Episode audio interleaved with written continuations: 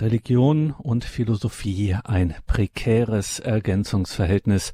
Eine Reihe mit Dr. Dr. Boris Wandruschka, heute Teil 4. Und dazu grüßt Sie alle herzlich Gregor Dornis. Schön, dass Sie jetzt hier eingeschaltet haben bei Radio Horeb Leben mit Gott. Philosophie und Religion, Religion und Philosophie ist kein einfaches Verhältnis. Ein Spannungsverhältnis ist es allemal oder wie es unser heutiger Gast Boris Wandruschka sagt, ein prekäres Ergänzungsverhältnis. Und da geht's heute in diesem vierten Teil dieser Reihe in ein sehr lebhaftes Epizentrum christlicher Glaube auf Seiten des Menschen, auf Seiten Gottes, Offenbarung. Sehr spannend kann ich Ihnen jetzt schon versprechen. Wir freuen uns, dass sich der Philosoph und Mediziner Boris Wandruschka wieder für uns die Zeit nimmt. In Stuttgart haben wir ihn am Telefon. Grüße Gott. Guten Abend, Dr. Wandruschka. Guten Abend, Herr Dornis. Guten Abend, alle Hörer. Liebe Hörerinnen und Hörer, Boris Wandruschka kennt sich mit Religion, mit Philosophie bestens aus. Er ist nicht nur studierter und praktizierender Mediziner, er ist auch Philosoph. Seine mehrbändige Philosophie des Leidens ist gegenwärtig einzigartig im deutschsprachigen Raum, gipfelnd in seiner jüngsten Publikation Der heilige Tausch, Ideen zu einer Zukunft des Christentums. Und Boris Wandruschka ist ein Tausendsasser. Einen Eindruck davon bekommen Sie auf seiner Website. Boris boris-wandruschka.de. Wandruschka nicht mit SCH, sondern mit SZK boris-wandruschka.de haben wir alles in den Details zu dieser Sendung verlinkt und welche Suchmaschine Sie auch immer bevorzugen, die spucken Ihnen das alle gleich auch aus, wenn Sie da Boris Wandruschka als Suchbegriff eingeben. Dr. Wandruschka, wir haben, ja. das hat uns diese Reihe gelehrt, immer wenig Zeit. Es wird immer sehr eng und deswegen verlieren wir ja. jetzt auch gar nicht mehr lange Zeit, ja. sondern wir hören jetzt gleich Ihnen zu. Sie haben uns einen Impuls vorbereitet. Wo geht es heute hin?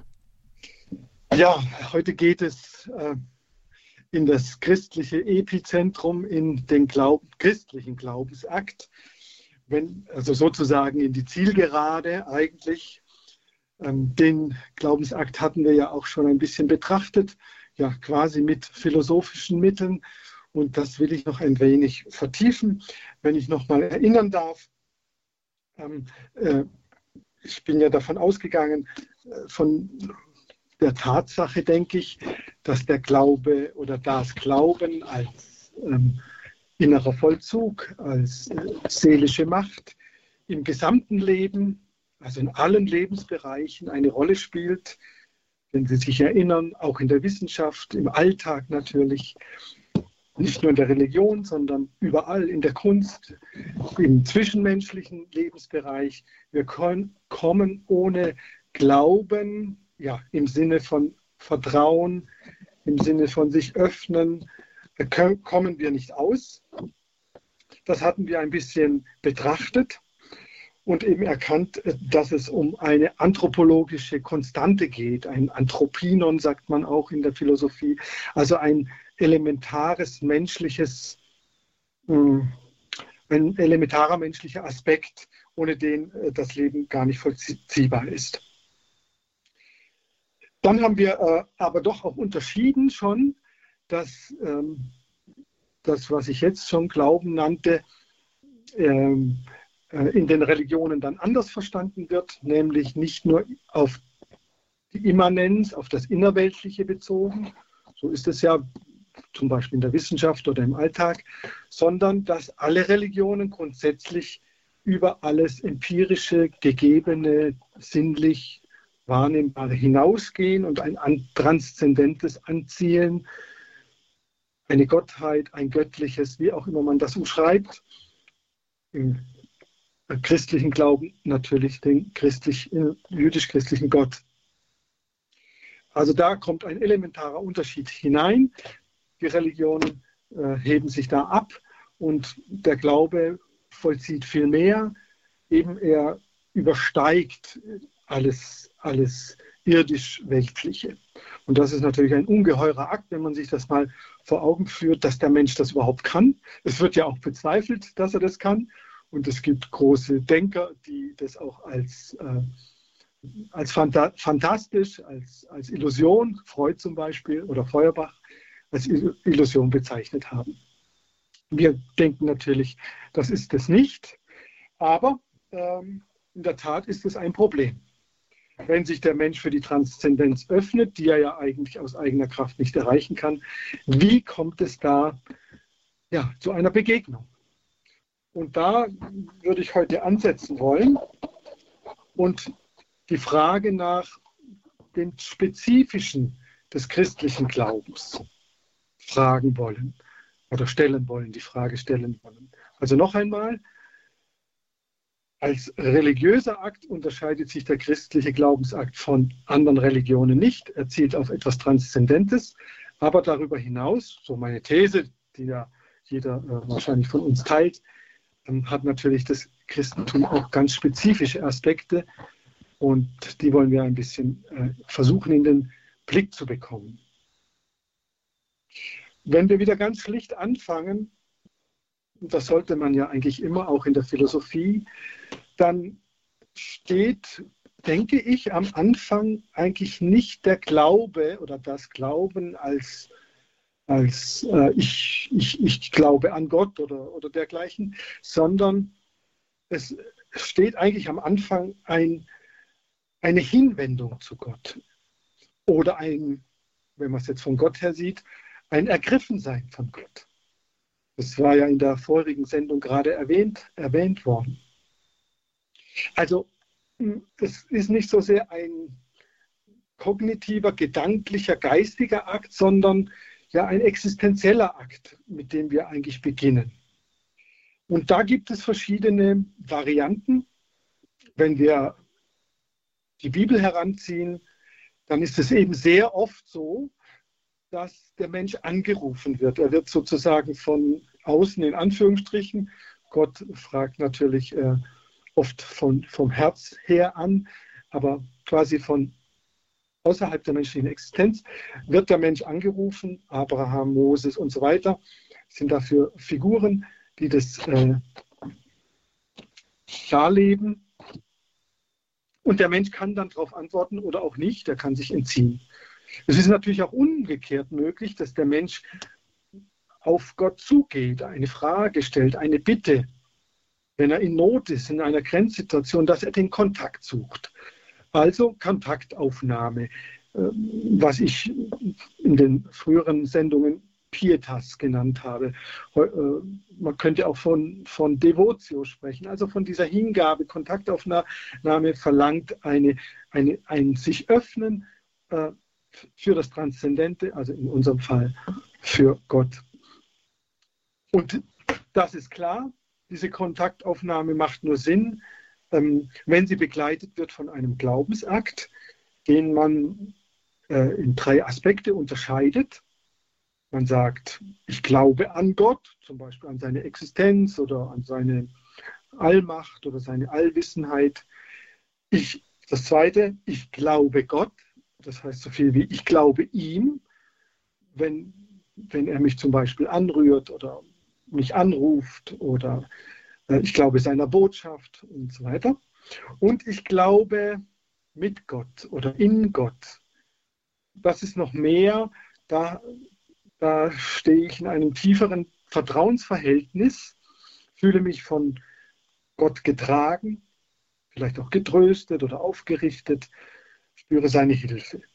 Also da ist dann schon ein, ein innigeres Verhältnis vorhanden. Also der Glaubensakt hat diese drei Aspekte und der ist natürlich nötig, um, um diese Kontaktaufnahme äh, überhaupt in, auf den Weg zu bringen. Ja, äh, deswegen ist der Glaubensakt, wie ja schon Thomas von Aquin sagt, ein quasi theoretischer Hilfsakt des Willens, so sagt er das, ähm, denn im Glauben entscheide ich mich ja für eine Überzeugung.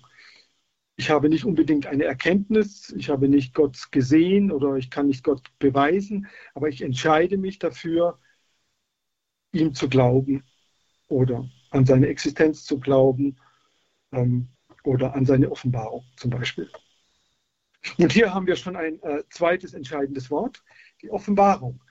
Denn äh, der christliche Gott offenbart sich in der Bibel, aber eigentlich äh, natürlich in einem Menschen, in Jesus Christus, in den Gottmenschen, offenbart er sich unmittelbar. Und die Jünger sind die ersten Zeugen. Also der christliche Glaubensakt, auf den es jetzt ja ankommen soll, wird, ähm, ist eingebettet in ein größeres Ganzes. Er ist ohne, ohne die Selbstoffenbarung Gottes nicht denkbar. Nun gibt es hier eine interessante Wechselwirkung, denn es ist auch umgekehrt so, dass die Offenbarung für uns Menschen erst zur Offenbarung wird, wenn wir ihr glauben. Also jemand, der jetzt die Bibel nur für ein literarisches Werk hält, für sonst nichts, der wird niemals äh, darin eine Offenbarung Gottes selbst sehen können. Das heißt, auch der Glaube ähm, öffnet die Offenbarung, ähm, macht die Offenbarung mir selbst erst möglich. Also hier ist eine, ein Wechselverhältnis, das sehr wichtig ist. Also es ist nicht so, dass Gott äh, sich irgendwie äh, mit Gewalt offenbart und mir irgendwas eintrichtert, sondern er wartet oder er bietet etwas an und, und, unsere, und wir müssen aus unserer Freiheit heraus ähm, uns öffnen und diese Gabe auch annehmen. Dann wird sie erst für, zu einer Offenbarungsgabe für uns. Das heißt, ähm, dieses, dieser Glaube, dieser christliche Glaube ist fundamental dialogisch obwohl er nicht auf Erkenntnis beruht, nicht auf unmittelbarer Schau, also Sie wissen, der heilige Thomas, der Jünger, äh, wer nicht sieht und doch glaubt, ist selig oder so ähnlich heißt es bei Johannes 20, wenn ich mich recht erinnere. Also auch obwohl wir nicht sehen, ähm, ermöglicht dieser Glaubensakt von Seiten des Menschen her den Dialog und lässt die Selbstoffenbarung Gottes im Menschen überhaupt erst wirksam werden. Und da kommt jetzt äh, ein zweites Moment äh, ins Spiel, nämlich das Zeugnis und die Zeugenschaft. Wem oder was glaube ich denn? Das ist entscheidend. Und kann ich überhaupt glauben? Oder glaube ich vielleicht irgendeinem, irgendeiner abwegigen Sache? wir glauben ja nicht jedem Menschen und auch nicht jeder Botschaft. Wir leben in einer Zeit der Fake News. Äh, wir müssen ein kritisches Verhältnis äh, auch, auch immer wieder einnehmen zu dem, was an uns herangetragen wird. Und da stellt sich die Frage nach der Glaubwürdigkeit und Vertrauenswürdigkeit des Glaubenszeugnisses. Naja, und das ist eben hinterlegt im Neuen Testament. Das ist für uns die entscheidende Basis, die kein Selbstzweck ist, sondern in der sich, in der eben der entscheidende Zeuge Jesus Christus ähm, ja, äh, beschrieben wird, sein, sein Leben, sein Schicksal dargestellt wird. Und für uns Christen, aber auch für, nicht, für viele Nichtchristen, ist dann doch dieses Lebenszeugnis und natürlich das, auch das, was Jesus Christus tut und sagt, so überzeugend, äh, so einzigartig. Daraus spricht eine solche Vollmacht, ein so ungeheures Selbstbewusstsein, dass äh, ein, ein Zweifel daran nicht sinnvoll ist. Ja, es gibt Theologen zum Beispiel, ähm, wie hieß der, äh, jetzt helfen Sie mir, Herr Dornis, ähm, der Arzt in Lambarene. Albert Schweitzer. Albert Schweitzer, genau, der hat eine frühe Schrift geschrieben, wo er das mal durchgeführt hat, weil er ja selber auch äh, Arzt und Psychiater war, wo er das angezweifelt hat und, hat, äh, und dann bleibt nicht viel übrig. Dann kann man, en, entweder muss man sagen, äh, der Jesus war ein Hochstapler, also eigentlich ein Krimineller. Äh, wenn er sich solche Dinge anmaßt, ich bin der Weg, die Wahrheit und das Leben zum Beispiel, oder ich bin die Speise und so weiter, die äh, die jeden Hunger, jeden Durst nimmt. Ähm, entweder ist ein Hochstapler, also kriminell, oder er ist eben ein, ein, ein Kranker. Ja. Er, er hat äh, ein, einen Wahn, würden wir sagen heute. Nun gut, das kann man ja mal unterstellen und dann überprüfen und dann sieht man eben sehr bald, mit beiden Thesen kommt man nicht weit. Das lässt sich einfach nicht halten, weder das eine noch das andere. Und dann bleibt eigentlich nur zurück, dass, dass, er, dass er die Wahrheit sagt, dass sein Zeugnis äh, sinnvoll nicht angezweifelt werden kann. Naja, und dann müssen wir ähm, die Konsequenz ziehen und, und im Glaubensakt dem Vertrauen, dass er tatsächlich ein unmittelbares Verhältnis zu Gott hat, ein ganz besonderes, einzigartiges Verhältnis und äh, seinen Vater, den Abba, Abba, den er Abba nennt, äh, direkt zur Anschauung bringt, quasi durch sein Leben selbst. Also er ist unsere Bezugsgröße, ähm, er ist, ist die Basis unseres Glaubens, er ist das Medium der, der Selbstoffenbarung Gottes. Es gibt zwei weitere Wege, das hatten wir auch schon, schon ein paar Mal erwähnt, ähm, nämlich die unmittelbare Gotteserfahrung des Mystikers, die, die nicht mehr äh, auf den Glauben angewiesen ist, nämlich ein Mystiker erlebt ja die, den Gotteskontakt unmittelbar, die Gottesschau, Visio Beata, wie Augustinus sagt. Aber das ist eben ein Ausnahmezustand, der auch nicht anhält, meistens nur kurz anhält. Und es gibt sozusagen den theologisch-philosophischen Gottesbeweis, ein rein rationales Gedankenkonstrukt, wo man eben die Existenz und das Wesen Gottes versucht, äh, schlüssig darzulegen. Das sind natürlich andere Wege zu Gott, aber die sind nicht existenzieller Natur. Also der Gottesbeweis ist nicht existenzieller Natur, sondern rein theoretischer Natur. Hier hat die Philosophie ihren Platz, da kann sie ihren Beitrag leisten indem sie eben zeigt, dass äh, der Gottesgedanke sehr wohl sinnvoll ist, vielleicht sogar zwingend, dass, äh, dass die sogenannte Ontologie, also die Seinslehre, ohne, ohne Gott als letzten Seinsgrund nicht auskommen kann.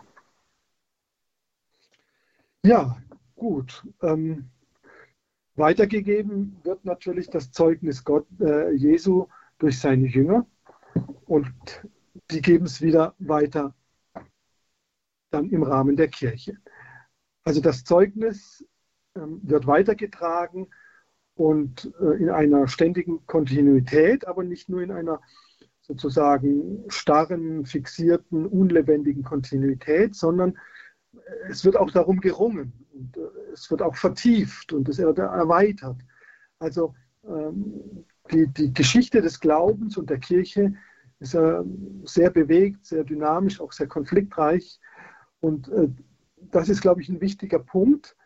Äh, nicht, dass man denkt, aha, in der Bibel steht ja alles, da finde ich ja alles, auf jede Frage finde ich sofort wie in einem Katalog eine Antwort. Nein, keineswegs, sondern Gott will, äh, dass wir sozusagen diesen Impuls, den er gesetzt hat, durch Jesus aufnehmen.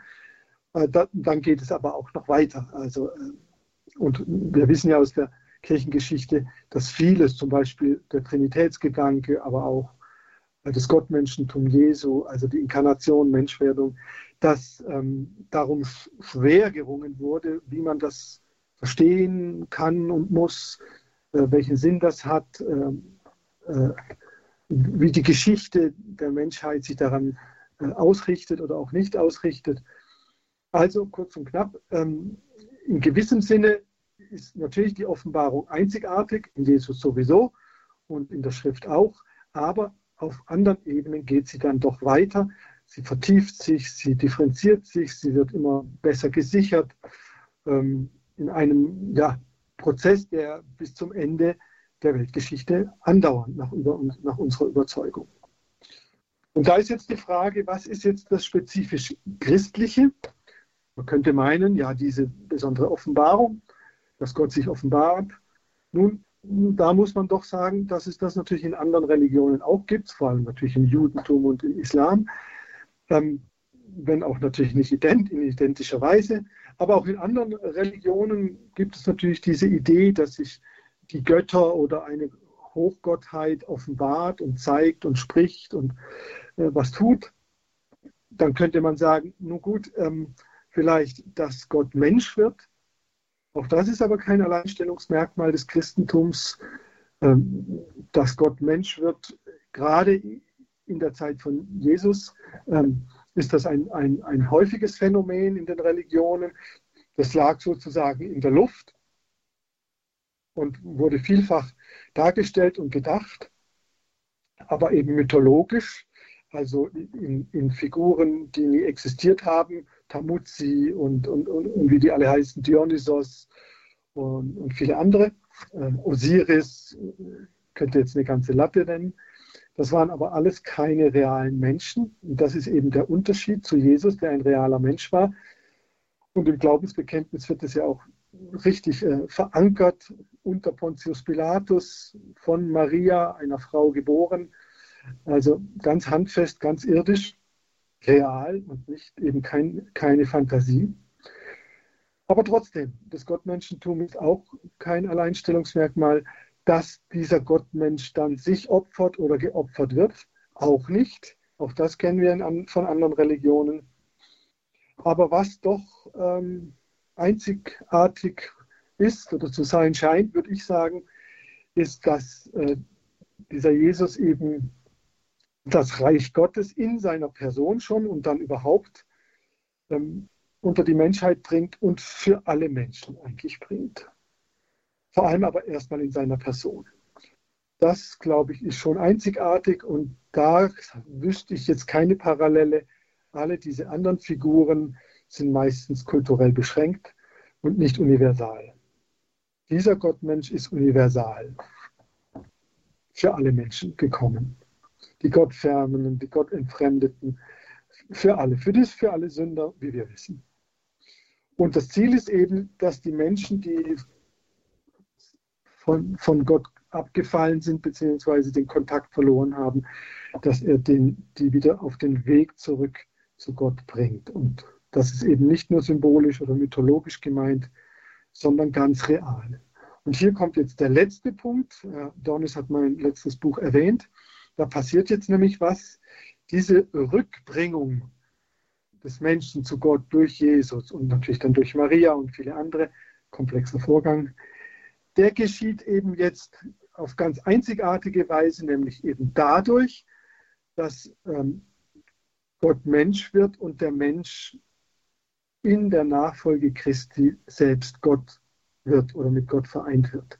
Also dieser Tausch, dieser heilige Tausch, äh, dieses Kommerzium, das würde ich sagen, ist einzigartig, aber darüber kann man diskutieren und ähm, macht den Kern des Christentums aus.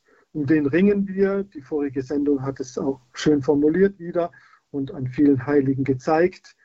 Wie wird der, dieser gebrechliche, sündige, immer wieder rückfällige Mensch, ich und du, wie werden wir, ja, wie, wir, wie werden wir gottfähig? Wie, wie werden wir, kommen wir in die Lage, dass wir Gott aufnehmen und uns verwandeln lassen können? Und dadurch natürlich die Erlösung erfahren, die Reinigung und die Erlösung und die Erhöhung zu Gott. Damit möchte ich schließen, damit wir jetzt auch äh, äh, Zeit für die Diskussion haben. Das waren jetzt ein paar Gedanken. Wie immer ist das alles sehr fragmentarisch. Und damit wir dann nicht nur Moderator und Sendegast im Gespräch sind, sondern vor allem Sie, liebe Hörerinnen und Hörer, hier im Gespräch sind, freuen wir uns über Ihren Anruf.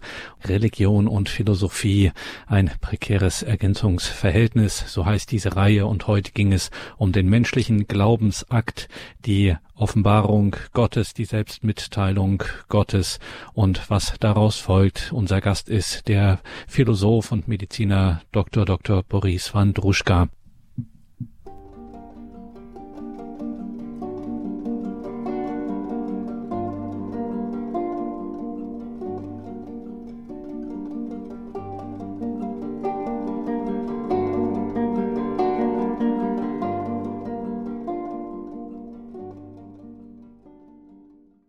Religion und Philosophie, eine Reihe mit dem Philosophen und Mediziner Boris Wandruschka.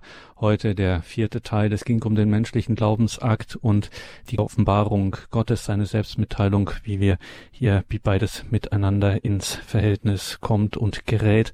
Boris Wandruschka, wir müssen noch mal ganz an den Anfang Ihrer Ausführungen zurückgehen und eines ähm, noch mal ansprechen, was hier immer wieder auch eine Rolle gespielt hat in diesen äh, Sendungen, die wir zum Thema Religion und Philosophie schon hatten. Eine wesentliche Voraussetzung Ihres Gedankenganges heute war wieder einmal etwas, was nicht alle Christen, nicht alle Konfessionen unbedingt so teilen würden, nämlich die Tatsache, dass wir in einer besonderen Weise ähm, von unserem Geist her fähig sind auf das, was wir übernatürlich nennen, transzendent, also diese Wirklichkeit Gottes, die über uns steht, dass wir trotzdem, auch wenn sie so über uns steht, äh, dass sie uns trotzdem nicht unverständlich ist, dass es irgendwie etwas Gemeinsames gibt. Also wir können das schon, wir verstehen schon, worum es geht. Jetzt nehmen wir mal das größte Geheimnis unseres Glaubens, die Dreifaltigkeit, äh, wo man immer sagt, ja eigentlich kann man das gar nicht begreifen, aber wir ahnen schon irgendwie an einer gewissen Stelle, worum es geht. Es widerspricht nicht ganz unserer Vernunft. Ja, also was Sie ansprechen, ist natürlich äh, was ganz Zentrales und Spannendes, auch Irritierendes. Und äh, diese Frage natürlich immer wieder, wie können wir etwas, was uns so vollständig übersteigt, wie können wir davon überhaupt reden und, und äh, was wissen oder was erahnen? Ganz klar, ähm, was, was, was könnte das sein? Nun ja, also ich glaube, da gibt es mehrere Antworten drauf ähm, oder mehrere Aspekte, die, die man natürlich nennen kann. Äh, ich mache es jetzt mal ganz einfach wenn, wenn wir voraussetzen, dass Gott die Welt geschaffen hat oder uns erschaffen hat, uns als äh, seelisch-geistig-leibliche Wesen, dann hat er zwangsläufig, ob er will oder nicht, das kann er da nicht verhindern, hat er seine Fingerabdrücke hinterlassen. Ja, das ist, äh, um im Bild zu bleiben, ein Töpfer, der einen Topf äh, oder eine, eine Schale ähm, formt, der muss auch äh, äh, seine, seine Spuren hinterlassen, seine Fingerabdrücke. Und eben die sind sozusagen in unsere Substanz, in unsere geistige, seelische, vielleicht sogar in, bis in die körperliche Substanz hinein eingegraben zwar oft verborgen, aber die stecken in uns drin. Und die können wir entdecken. Ja? Der pa Paulus spricht zum Beispiel immer wieder davon und die, die Kirche spricht dann vom Naturrecht. Damit meint sie, dass in unserem Wesen Züge sind, also Wesenseigenschaften in uns drin, die auf Gott zurückverweisen. Ja? Also zum Beispiel haben wir doch bei aller Gebrochenheit irgendwie ein, ein unmittelbares Verständnis für Wahrheit und für Lüge. Ja, irgendwie, wir wissen doch, was Wahrheit ist und was Lüge oder für Güte und Gemeinheit. Ja, also irgendwie weiß es schon das kleine Kind. Und das sind eben solche Spuren, die äh, letztlich von Gott kommen und auf Gott zurückverweisen. Also diese naturrechtliche, dieser naturrechtliche Aspekt. Dann natürlich ähm, unsere Sehnsucht. Ja, wir stecken irgendwie im Schlamassel, ganz offensichtlich. Uns geht es äh, sehr oft nicht gut. Äh, wir kriegen vieles nicht hin. Ja, diese Welt ist gebrochen und äh, pro problematisch und prekär, wie man jetzt sagt. Und wir haben eine Sehnsucht. Das ist dieses augustinische Moment, diese unglaubliche Sehnsucht nach Frieden, nach Heil, dass es irgendwie allen doch gut gehen möge, nach Gerechtigkeit, nach Fairness und so weiter äh, wird aber nicht erfüllt in diesem Leben. Und da kommt ja zwangsläufig dann die Idee, ja, äh, gibt es vielleicht eine Dimension, äh, ein Wesen, was über diese Welt hinausgeht, was dann doch eines Tages diese Sehnsucht stillt. Und da kommt eben dieser Jesus und sagt glatt weg, ja, ich, steh, ich bin das Brot des Lebens, ich still euren Hunger. Wenn ihr mir nachfolgt, dann leidet ihr nicht mehr unter diesen Entbehrungen und, und so weiter. Also das wären jetzt zwei Antworten. Mhm. Sie können natürlich auch die Kulturen heranziehen. Ich habe das ja im Vortrag erwähnt. Ähm, äh, in allen Kulturen gibt es diese Idee äh, des, des, Menschen, der, der irgendwie zu, zum Göttlichen findet. Manchmal ganz, noch ganz handgreiflich, dass er zum Beispiel irgend so ein Augustus, also irgendein Kaiser, wird dann eben als, äh, an den Himmel versetzt als Stern ja, das ist dann seine Form der Vergöttlichung und so weiter. Also da gibt es natürlich verschiedene Bilder, das sind dann, die ist dann die Fantasie des Menschen. Aber die Idee, dass der Mensch irgendwie etwas in sich hat, sozusagen einen göttlichen Funken, wie Meister Eckehard sagt, der, der mal so richtig äh, entfacht werden kann äh, und dann über alles Irdische hinausgeht. Diese Idee ist in allen Kulturen da, ohne Ausnahme sagt Boris Wandruschka in dieser Credo-Sendung bei Radio Horeb Leben mit Gott. Wir sprechen über Religion und Philosophie und näher hin über den Glaubensakt des Menschen und die Offenbarung Gottes. Und jetzt machen wir den Einstieg in unsere Gesprächsrunde und wir machen den Anfang in Oberbayern in Neuötting. Das ist ein Katzensprung vom Marienwallfahrtsort Altötting entfernt. Herr Anderlohr hat uns angerufen. Guten Abend, grüß Gott nach Neuötting. Ja, grüß Gott zusammen. Hallo. Hallo, äh, mich interessiert das Thema natürlich sehr, weil es ja irgendwie, es geht ja nicht um irgendeine eine philosophische, irgendeine schöne Diskussion, es geht ja eigentlich um mehr. Also wenn man gläubig ist, es geht um Tod und Leben. Und äh, die Frage ist einfach, ähm, man macht sich auch um, um Gedanken über Menschen, die also davon überhaupt nichts wissen wollen, denen das völlig egal ist. man kann ja durch die immensen Möglichkeiten, die wir heutzutage haben mit Sport und Vergnügen und man kann es so sich ablenken, dass man das gar nicht auf diese Idee kommt, danach nach den diesen Fragen, diese Frage überhaupt zu stellen.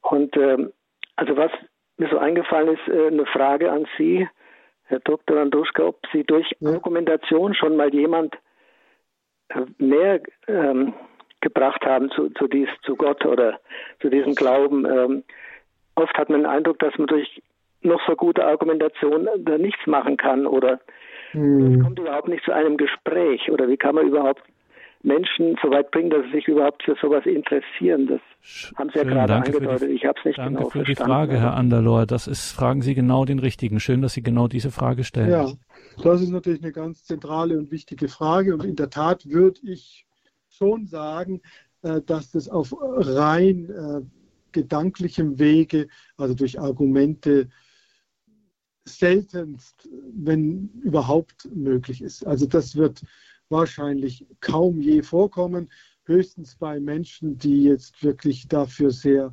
begabt sind, also auf dieser argumentativen, philosophisch-gedanklichen Ebene. Da könnte man vielleicht was erreichen, aber das ist eher die große, große Ausnahme. Also der übliche Weg ist, ist, das, äh, ist eine Erschütterung. Also der übliche Weg ist das, die Erfahrung einer Grenzsituation. Irgendetwas geht zu Bruch, irgendetwas erschüttert den Menschen zutiefst und stellt seine bisherigen Gewissheiten komplett in Frage. Er verliert etwas Wichtiges, einen Menschen oder, oder was anderes, seinen Job oder was auch immer. Oder, oder, oder. Ja. Also irgendeine Form der Erschütterung, äh, die seine bisherige Selbstsicherheit äh, zutiefst in Frage stellt. Und dann, dann äh, ja, dann entsteht das, was ich das Leiden nenne, das Leiden am Leben, das Leiden an der Existenz. Und ähm, das ist eine Chance. Es ist auch keine Notwendigkeit, dass dieser Mensch dann mh, mm, in sich geht und äh, ja, vielleicht äh, sich öffnet. Aber, aber es findet eben doch statt. Dafür gibt es ja nun viele Zeugnisse. Und wenn so ein Mensch dann zu mir in die Psychotherapie kommt, ja, dann, dann arbeitet, dann kann man daran arbeiten. Ja? Und, und eventuell auch ähm, ihn, ihn anregen, äh, sich religiös, spirituell ähm, zu orientieren, mal zu gucken, ist denn das alles, was wir hier haben, dieser, diese ganze Konsumwelt, macht die wirklich glücklich, macht die wirklich glücklich und ja, solche Menschen erkennen dann doch, äh, das macht nicht wirklich glücklich. Kurz einwenden darf, es sind ja oft ganz intelligente Menschen, die aber nicht weiterfragen. Also irgendwie setzt das da aus. Das wundert mich eigentlich. Wieso? Ja. Fragen wir nicht ja, weiter? Man, es weiß doch jeder, dass wir zu Ende gehen. Also unsere, wir sind nur Gast auf Erden und, und dann. Und zu Jesu Zeiten gab es diesen Jüngling, der gefragt hat, was muss ich tun, um das ewige Leben zu erlangen? Ja. Das interessiert überhaupt keinen, habe ich den ja, Eindruck. Ob es keine interessiert, das würde ich jetzt nicht sagen. Ich glaube, es interessiert schon sehr viele. Und ich vermute sogar, dass wir jetzt äh, in eine, äh, eine global, globale Zeit hineingeraten, wo, wo äh, immer mehr Menschen äh, zutiefst erschüttert werden und, und dann äh, vor diese letzten Fragen nach Leben und Tod ges gestellt werden. Also ich glaube, wir kommen da hinein. Also die, die Zeit des Konsums und des äh, alles, alles ist möglich und alles macht Spaß, die ist vorbei. Also die geht vorbei. Also das ist ja so offensichtlich. Und ja, ich denke, dass dann immer mehr Menschen mit dieser Realität konfrontiert sind und da besteht dann die Chance, auch für uns und für uns Gläubigen und für uns, für unsere Kirche. Äh, ich hoffe, dass äh, die Kirche dann auch ein Angebot macht sozusagen und sagt, hallo, bei, bei uns, ähm, da ist was zu holen, kommt mal. Aber dann müssen wir auch auf diese Menschen zugehen und wir müssen natürlich auch, ja, ähm, was, was Überzeugendes anbieten. Wir können nicht einfach nur irgendwelche Artikel herunterbeten, sondern, sondern wirklich diese Menschen auch äh, existenziell berühren und erreichen und überzeugen durch, durch das, was wir leben und denken. Ja, und dann muss man sehen, wie weit man da kommt. Äh, Kön da gibt es natürlich keinen Schematismus. Könnte man natürlich auch ergänzen, Dr. Wandruschka, mit Ihren Anfangsüberlegungen, wo Sie nochmal gesagt haben, der Glaube ist eben ein existenzieller Akt. Äh, um das weiterzugeben, muss man eben auch äh, in diesem existenziellen Akt dann auch selber sein. Ja, ähm, klar. Also diese Erfahrung haben. Und dann ist es eigentlich okay. egal, in welchen Milieus ich mich bewege, ob ich mich am, äh, an den Stammtisch setze oder in den Hörsaal. Ähm, wenn ich existenziell betroffen bin, dann genau, ja. Ja, naja, und ich meine, äh, was ich vielleicht jetzt doch nochmal erwähnen muss, äh, kam vielleicht zu kurz. Wir, wir, sollten auch immer vertrauen, äh, ich meine, das ist ja entscheidend, das Vertrauen ist ja das alles Entscheidende, dass derjenige, der es doch letztlich in der Hand hat, Gott selber, jederzeit mitwirkt. Verborgen oft, klar, aber ich gehe davon aus und wir doch alle, denke ich, als Christen, dass er immer mitwirkt und er kann ein Herz berühren. Und wie er das macht und wann er das macht, das wissen wir natürlich nicht. Aber er ist der entscheidende, ähm, wie soll ich sagen, der, der, der, der da wirkt. Und, und wir können mitarbeiten im Weinberg sozusagen. Wir können mithelfen, mitdienen. Aber wir müssen doch immer wieder vertrauen, dass der Hauptakteur ist doch Gott selbst. Und, und äh, wir dürfen vertrauen, dass er schon weiß, wann er was macht. Aber wir müssen unseren Teil dazu beitragen. Und dann wird Gott auch äh, natürlich immer deutlicher aktiv, ja, auch für uns immer wahrnehmbarer. Je mehr wir, wir uns engagieren, desto mehr wird er auch sichtbar für uns. Auch ein wichtiger Aspekt des äh, auch eines großen Themas Ihres heutigen Beitrags, Dr. Wandruschka, nämlich das äh, Thema Zeugnis, äh, Zeugenschaft und auch die Glaubwürdigkeit. Dankeschön, Herr Andalor, für Ihre Frage. Alles Gute nach Neuötting. Wir müssen weitergehen nach Salzburg. Dort hat uns eine Anruferin erreicht. Guten Abend nach Salzburg. Grüß Gott, guten Abend. Und guten Abend. zwar es äh, geht auch darum, äh, Gott immer mehr kennenzulernen, immer stärker in Beziehung zu Gott hin leben. Ich denke, ein ganz wichtiger Aspekt ist da, dass ich nach dem Willen Gottes immer wieder frage und dass ich auch äh, immer stärker lerne, auf Gott seine Stimme zu horchen, was mhm. Gott mir sagen will. Ähm, mhm. Es ist einige Zeit her, da war ich noch im Schlaf und dann war ganz deutlich, die Menschen fragen zu wenig, was Gott will. Danke. Okay, ja. Da haben Sie bestimmt recht. Ähm, das ist unsere, unser Stolz, unser menschlicher Stolz, unsere Selbstherrlichkeit, die uns da im Wege steht. Und das Fragen ist ja eigentlich schon ein, ein, eine Äußerung der Demut. Ja, das ist ja schon ein, eine Haltung der Demut. Wenn ich frage nach dem Willen Gottes, dann, ja, dann unterstelle ich mich seinem Willen, dann öffne ich mich seinem Willen. Und diese Demut, die ist nicht selbstverständlich vorhanden. Also der Mensch hat schon einen eingeborenen Stolz, ähm, der ihm manchmal im Wege stehen kann. Und ja, der muss dann eben wieder erschüttert werden, zum Beispiel eben durch das, was wir vorhin besprochen haben, durch irgendetwas, ähm, was eben dann schmerzlich sein kann. Und dann fängt der Mensch in der Regel an zu fragen. Also die meisten Menschen fragen dann schon. Schon die kleinen Kinder fragen ja, wenn irgendwas nicht so läuft, wie sie es gern hätten.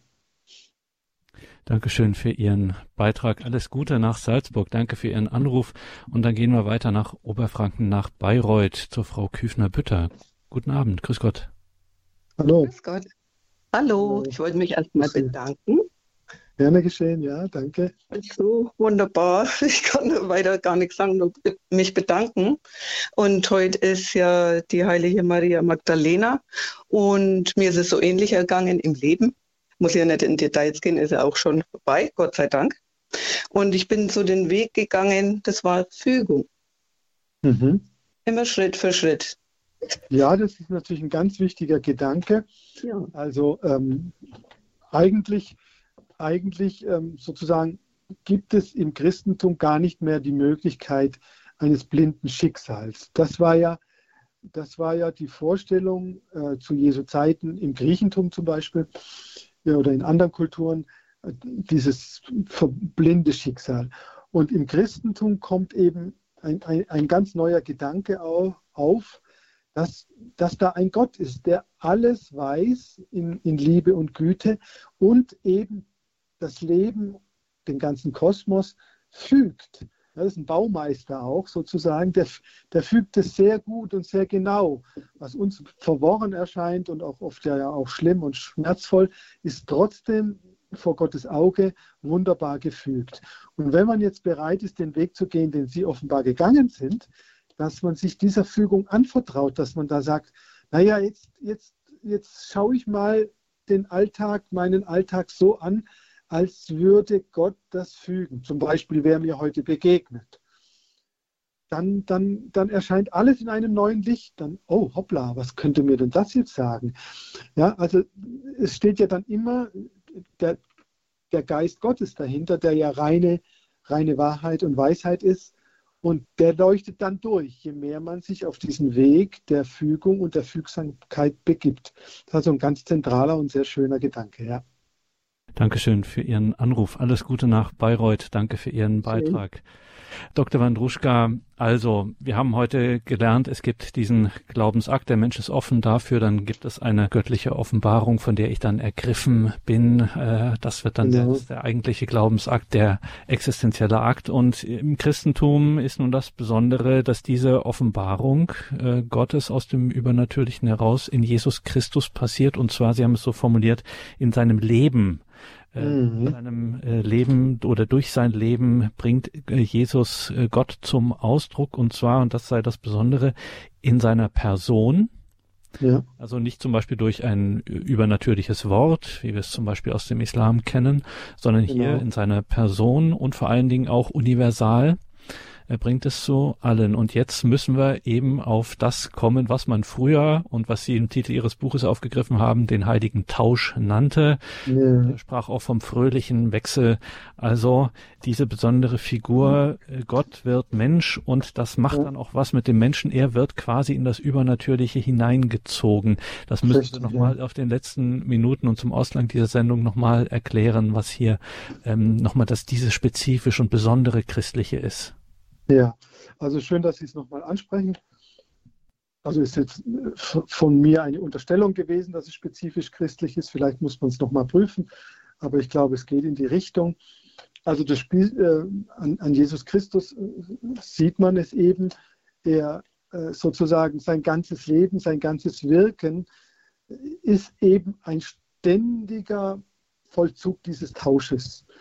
Also es ist nicht, nicht nur so, dass er äh, kluge Dinge sagt und, und, uns das, und uns offenbart, wer Gott ist und was Gott will und so weiter.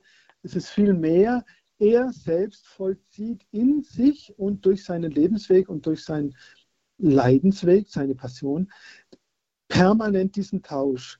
Und wenn man die Bibel daraufhin noch liest, dann wird es noch klarer, zum Beispiel, dass er doch regelmäßig äh, sich entfernt von seinen Freunden und dann ging er allein auf den Berg und betete. Das heißt, da, da, da vollzieht er äh, genau das, dass er einen, einen Raum, einen Ort, eine Stille sucht, in der dieser innere Tausch, ja seine Gottwerdung sozusagen, ähm, äh, äh stattfinden kann. Das, das ist nicht etwas Fertiges, mit dem er geboren wird. Natürlich wird er als Gottmensch geboren, aber auch in ihm ist, ist immer wieder ähm, dieser Vollzug da und manchmal ist er ja auch furchtbar schwer, wie in Gethsemane zum Beispiel, wo er eben darum ringen muss, äh, diesen Willen des Vaters in sich aufzunehmen, diesen Tausch auf Kosten seines Lebens und seiner Gesundheit und mit viel Leid zu vollziehen. Also in diesem Tausch geht es eben darum, dass ähm, die menschliche Natur durchdrungen wird von der göttlichen Natur, dass die menschliche Natur transformiert wird. Das können wir in jedem heiligen Leben auch wieder äh, nachvollziehen, äh, wie das funktioniert und wie schwierig das auch ist. Ähm, aber das ist die Substanz. Die menschliche Natur, die ja begrenzt ist, erschaffen, fehlerhaft und so weiter, ähm, die, die wird gereinigt und transformiert ja in das Göttliche hinein. Und das geschieht eben nicht, indem wir das machen. Ja, so haben das auch Religionen gedacht. Der Mensch erhebt sich zu Gott sozusagen. Das geht eben nicht, sondern es geht nur dadurch, dass Gott sich erstmal zum Menschen herabneigt, also selber Mensch wird. Was natürlich ein, ein gigantisches Mysterium ist. Wie, wie geht das eigentlich?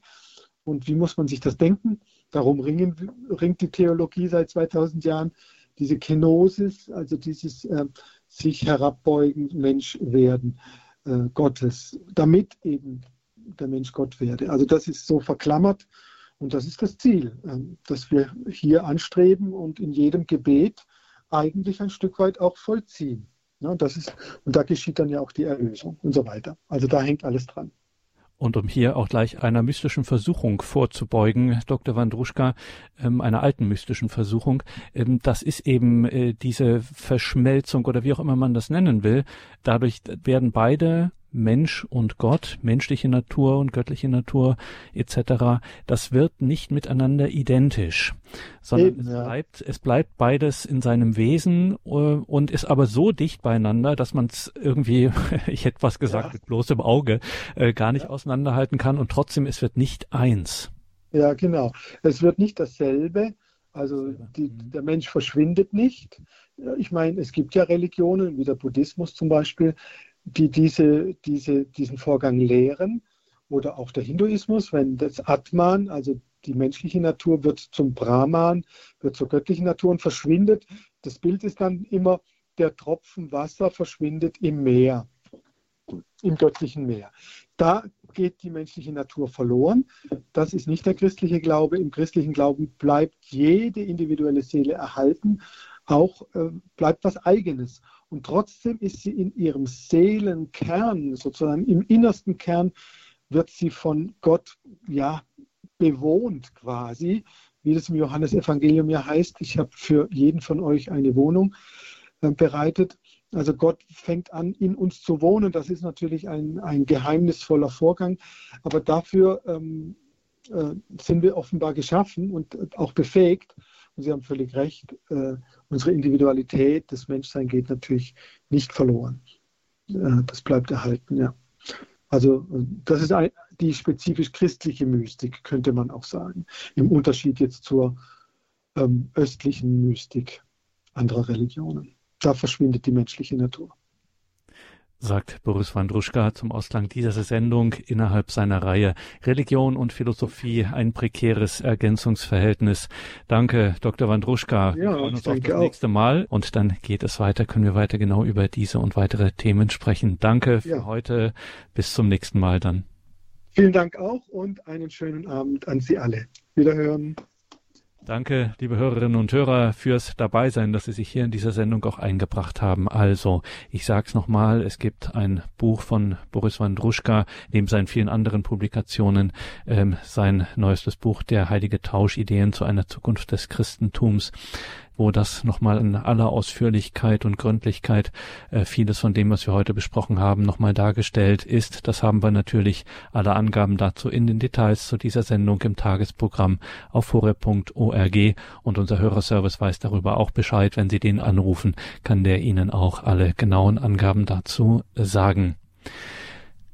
Diese Sendung kann man wie die meisten unserer Sendungen natürlich auch in unserer Mediathek nachhören. In Kürze steht das dann da zum Download, zum Abrufen in unserem Podcast-Angebot. Gerne auch immer die Einladung, teilen Sie das gerne in, in, Ihren sozialen Medien, wo Sie sich da auch immer tummeln.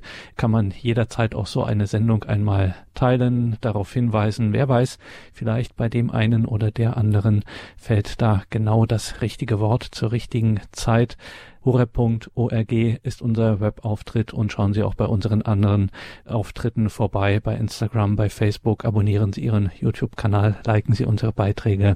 Vielen Dank dafür. Mein Name ist Gregor Dornis. Ich wünsche Ihnen allen einen gesegneten Abend und eine behütete Nacht.